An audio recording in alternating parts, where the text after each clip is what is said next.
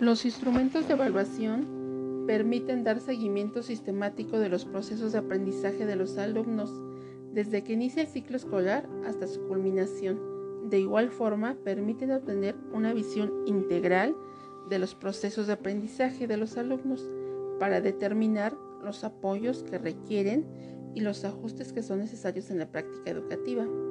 A partir de ello, es posible comprender si los alumnos han logrado aprender o no, cuáles factores que han intervenido para que logren o no el aprendizaje,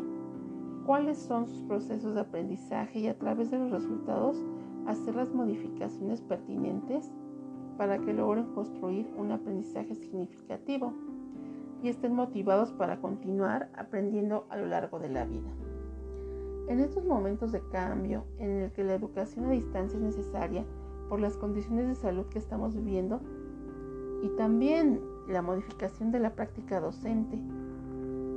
Hay técnicas e instrumentos que son favorables llevar a cabo. Por ejemplo, eh, como un inicio, las entrevistas que nos permiten rescatar información de las condiciones en las que están viviendo la educación a distancia, tanto padres de familia como alumnos, saber con qué dispositivos cuenta, si tienen internet o no, cuáles son las condiciones para poder llevar a cabo una educación a distancia. Las técnicas que utilizaría son las de desempeño de los alumnos y análisis del desempeño con los siguientes instrumentos. Trabajos de los alumnos, portafolio de evidencias y la rúbrica como instrumento principal. También es necesario mm, la apertura de espacios de diálogo, construcción,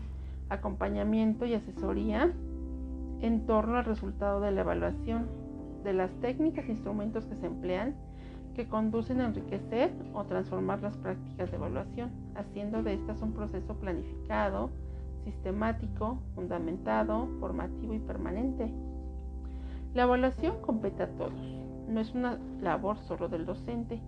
se debe hacer partícipe en sus resultados a los alumnos, autoridades escolares a los padres de familia, pues con la finalidad que cada uno de ellos desde su propio ámbito actúe en la toma de decisiones para la mejora de la educación.